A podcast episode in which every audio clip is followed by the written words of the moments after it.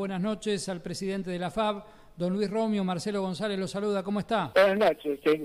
Todo lo que me ha preguntado dijiste de vos. La única diferencia que tenemos es que nosotros tenemos la posibilidad de a lo mejor si conversamos, si podemos de alguna forma hacernos valer eh, la clasificación de tres chicos más. A Reggie, que es muy probable que el, que, que está eh, adelante de él vaya a pelear maestro, vaya a pelear por el título del mundo, es muy probable que se baje, y ahí vamos a hacer el esfuerzo para que vaya Reggie. También eh, el otro chico, el, el 75, que también hay posibilidades porque él perdió y ganó con los que están primero y segundo y ahí van cuatro y ahí van cinco y hay cuatro y también la, la boxeadora eh, que está quinta y también van cuatro. Lucía Pérez. Así que tenemos que esperar a ver si podemos de alguna forma ver cuáles son los que están inscritos en la lista eh, larga porque no se puede poner ninguno más. Así que estamos haciendo lo imposible para conseguir esa lista y que no nos sorprenda después con alguno que se cuele por ahí que que no corresponda. Eh, Luis, ¿de qué depende que esto de hacer fuerza, vamos a intentar que nos den... Mira,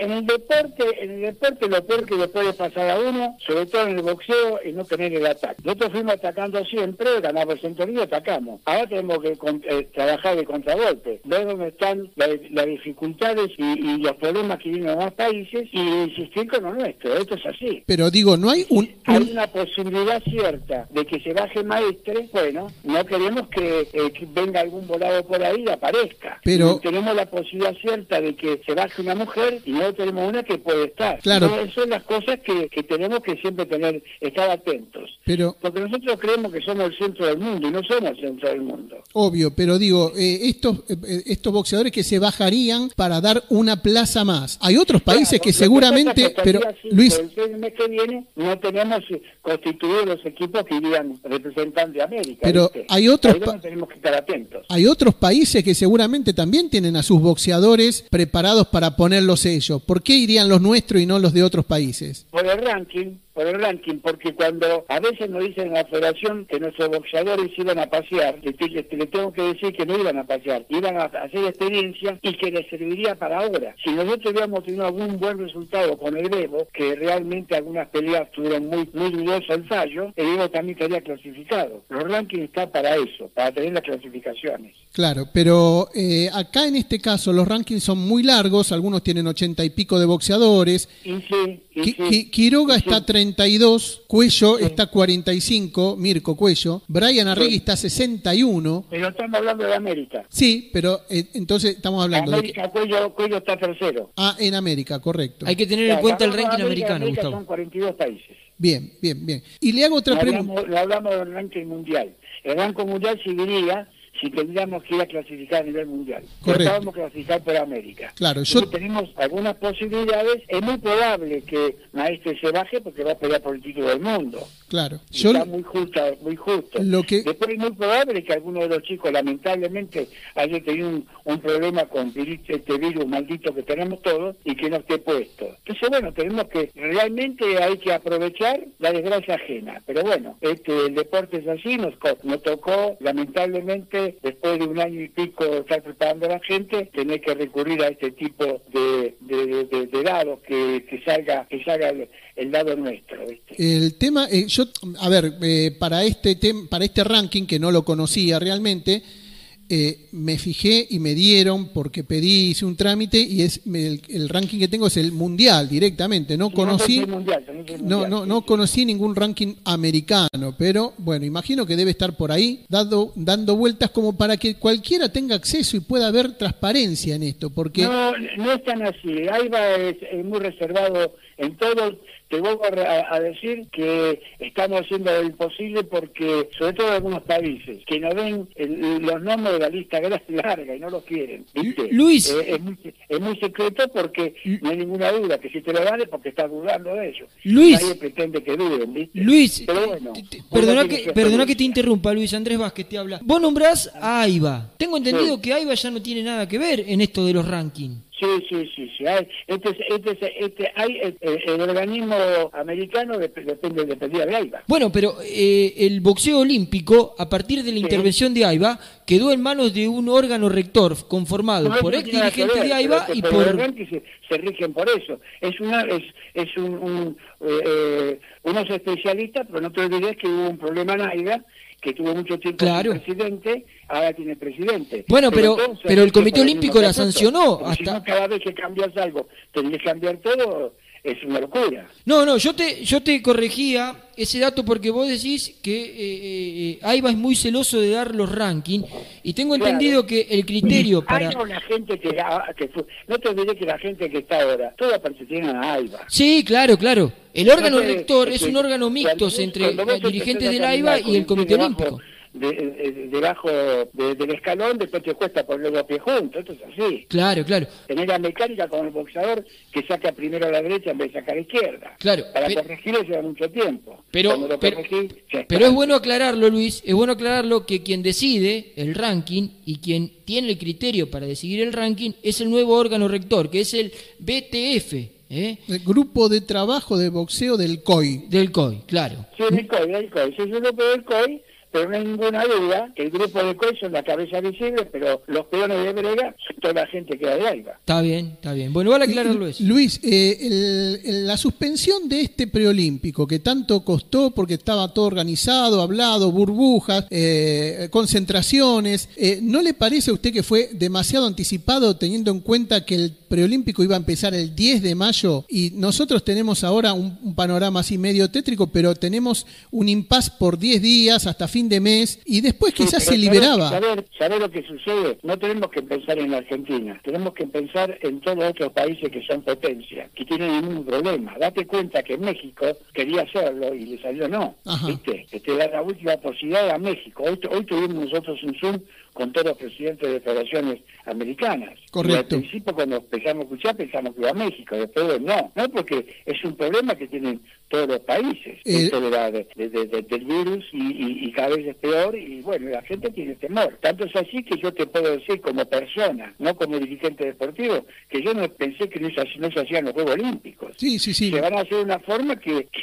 Usted me lo dijo a mí. Eh, yo atleta, eh, no sé, iría para para tener una marca nada más. Claro, claro. Porque sin público, sin gente que te apoye, sin, sin, tu, sin tu gente, el deporte si no tiene público no existe. Claro. Luis, le hago otra pregunta más, porque en el ranking femenino, si bien Lucía Pérez es la única que está... Está quinta. En el ranking femenino Lucía Pérez está, en el ranking de América está quinta. Sí, pero tenemos dos boxeadoras ranqueadas, que son Leonela y Dayana Sánchez, que están suspendidas. de baja por, por este... Claro, ¿quién?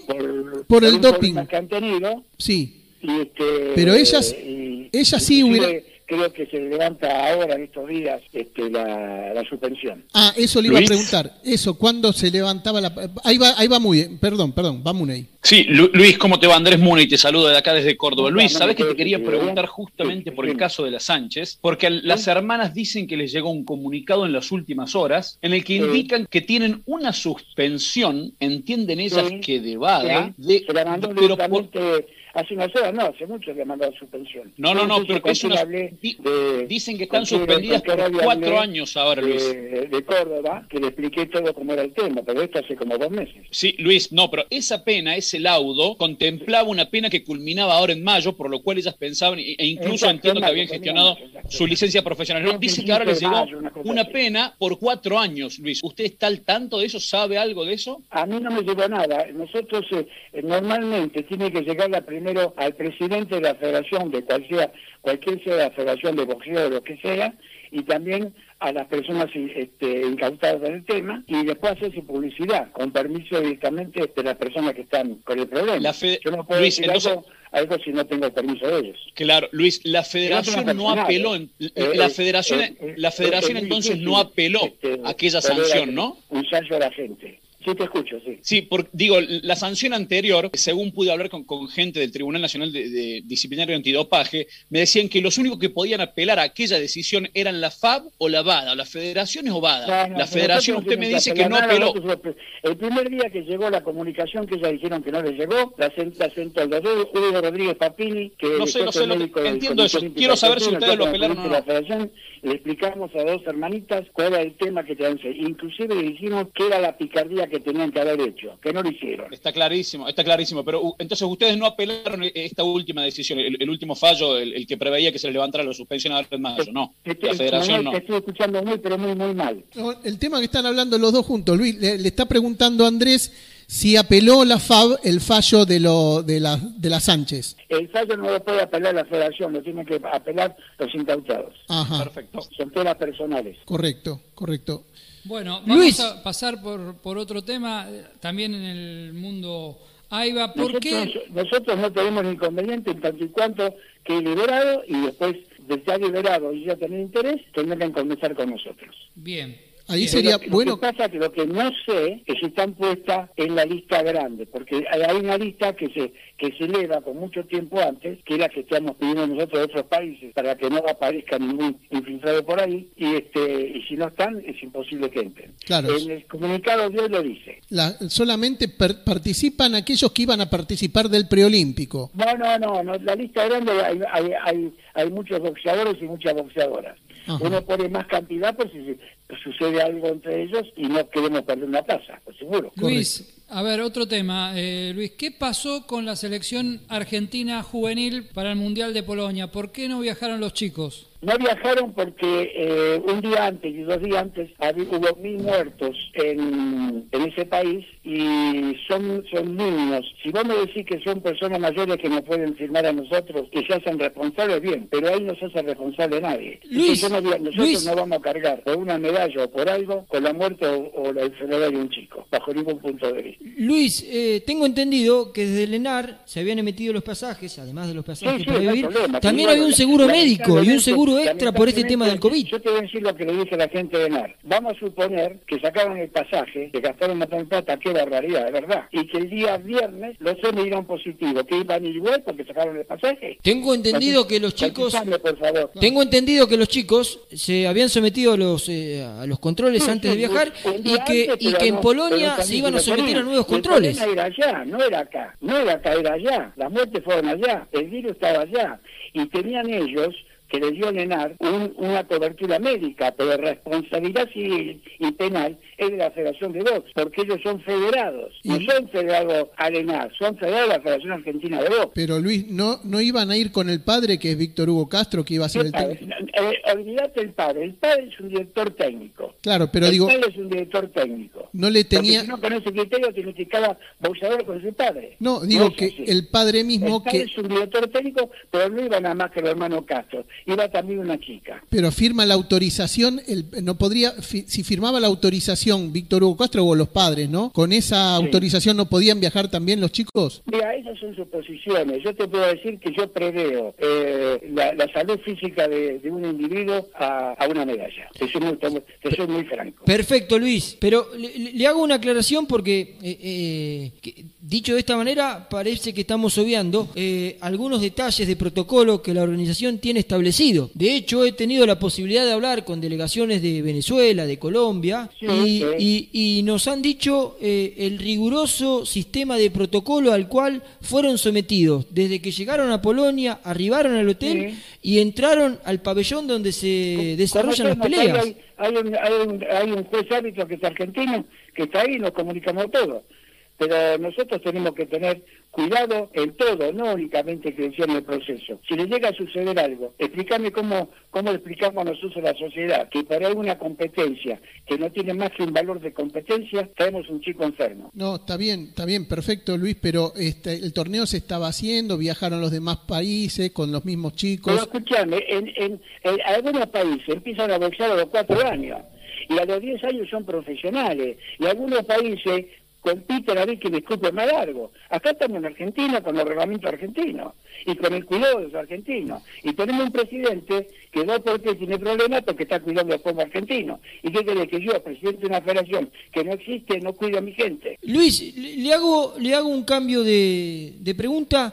Hasta hace un par de horas, Argentina estaba pugnando por ser sede de un evento internacional, de un preolímpico. Y por eso no se hizo, porque todos y, y, y hasta último momento, el ente rector, organizador de ese preolímpico, trató de evaluar el sistema de protocolo a llevar a cabo para poderle darle a los países participantes, a los boxeadores participantes, las garantías para poder participar del preolímpico de Buenos Aires. Y hay países que hubieran venido, que hubieran y venido, entiendo, que pagado el pasaje. Está bien, pero entiendo paga- que la paga también le dio las comida. Mismas garantías a la selección argentina para que pudiese participar. tengamos que sumarnos a lo, lo que hacen otros países. Entiendo, Luis, pero eh, eh, me da la sensación de que la AIBA también le dio las garantías a la delegación ar- argentina, como se las dio a las demás para que pudiese participar. suspendió dos o tres veces la- la- las competencias de, todo, de, de tanto Estado de América como de, como de Europa. ¿Qué garantía te va a dar? Eh, entiendo si que sí, se hay- protocolos por cumplir. La comisión que está manejando el boxeo dice que no se enfermen. Pero entiendo que si establecieron protocolos y la gente que está allá está cumpliendo los protocolos y son rigurosos protocolos, Mira, no, nosotros tenemos un protocolo que es uno de los mejores que hay a nivel boxeo en el país, en el mundo, porque nos han pedido varios países. Y sin embargo, a veces tenemos otro problema. Como hacer hoy, hubo una nota del ENAR, que, eh, del, del CENAR, que se puede entrar en cierto horario y otro cierto horario. Desde el momento que no te puedes bañar, ya el protocolo se cae. Entonces hay que tener mucho cuidado, muchachos. no, ¿sabes por qué Luis viene la pregunta? plata, lo lamento. La Federación de Box le vino pagando a 22 empleados, a 23 o 21 durante 7 meses y no dijo nada. Le pagó y punto. Está bien, está perfecto, es lo que corresponde.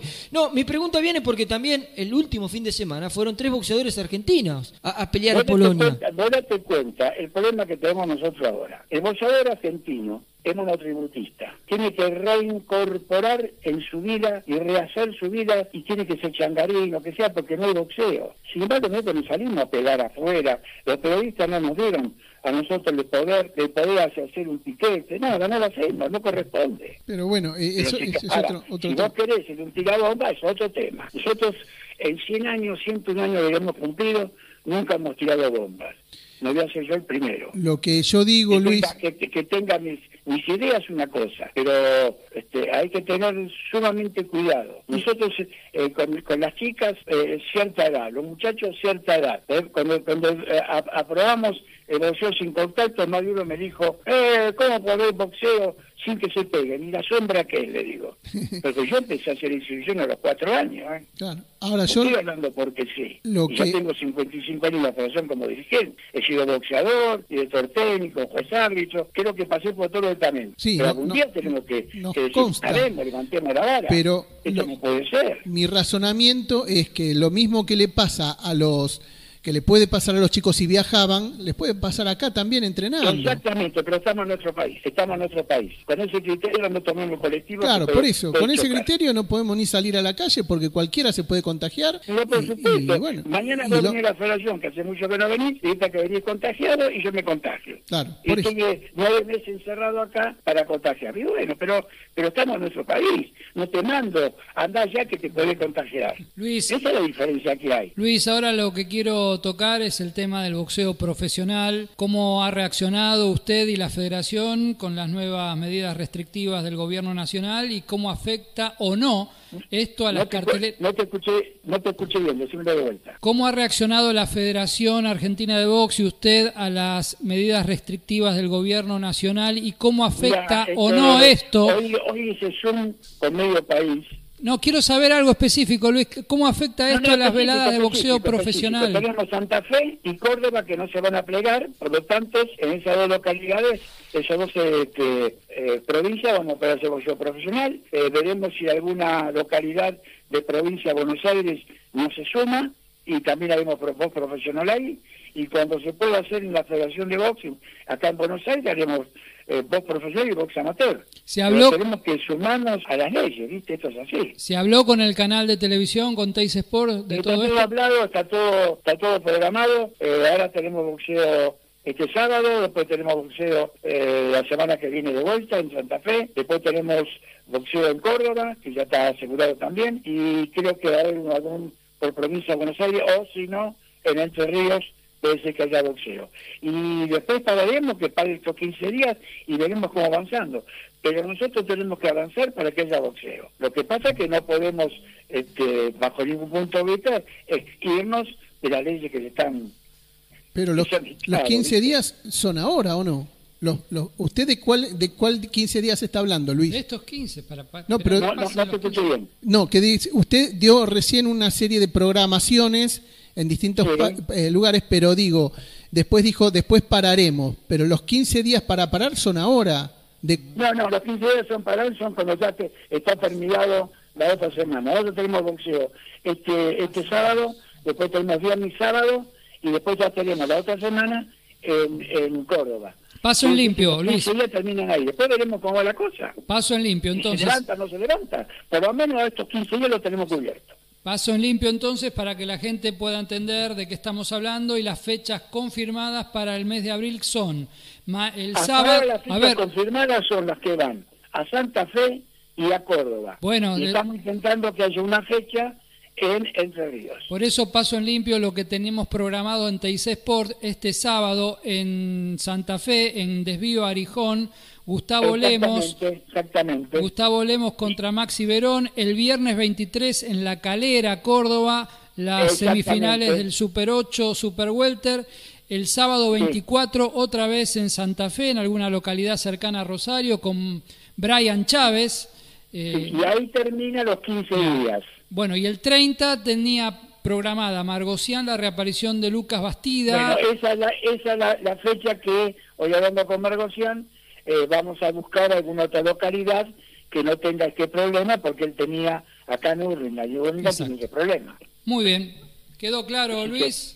Gracias por este momento, se nos fue larguita la nota, pero valió la pena. Gracias y hasta cualquier momento. No, no, siempre a disposición de ustedes y, y confíen que lo que le digo es la no es lo que pienso, sino es lo que estamos haciendo. Estamos haciendo más de lo que la gente cree, pero como siempre tratamos de volar bajo. Este, primero hagamos y después, y después digamos lo que estamos haciendo. Vuele bajo, vuele bajo porque abajo está la verdad, decía Facundo Cabral. Así es, así es. Un abrazo. La verdad, la realidad. La realidad que tenemos en este momento es esta. Un abrazo, Luis. sistema de realidad lo mejor que podamos.